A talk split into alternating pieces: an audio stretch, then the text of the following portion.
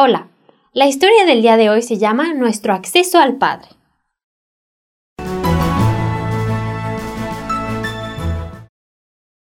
Durante la Guerra de Secesión en Estados Unidos entre 1861 y 1865, la Casa Blanca, residencia del presidente Abraham Lincoln, era día con día invadida de gente que deseaba verlo. Se trataba sobre todo de representantes del gobierno, de parlamentarios, de generales, diplomáticos, pero también de todo tipo de ciudadanos ansiosos por tener una entrevista con él. Esperaban obtener un favor para ellos, para un pariente o un amigo. Un secretario anotaba el nombre y regresaba diciendo Lo siento, necesita esperar un momento. El presidente no puede recibirle en este momento.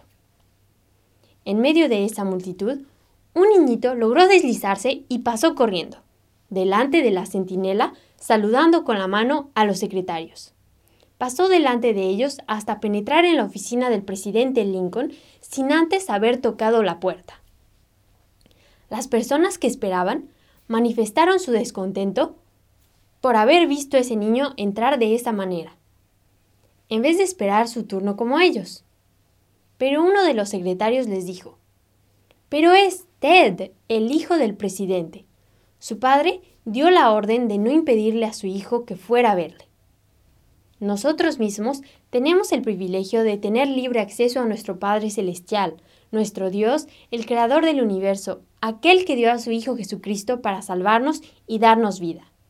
Así es, por el hecho de que Jesús haya vertido su propia sangre por nosotros, pagó las consecuencias de nuestro pecado. No esperemos más y vayamos a Él, porque por medio de Él, los unos y los otros tenemos entrada por un mismo espíritu al Padre.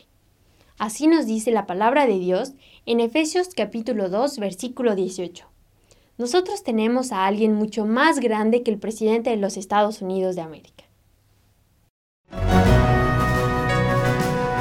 Encuéntranos de nuevo para escuchar una nueva historia en www.365historias.es.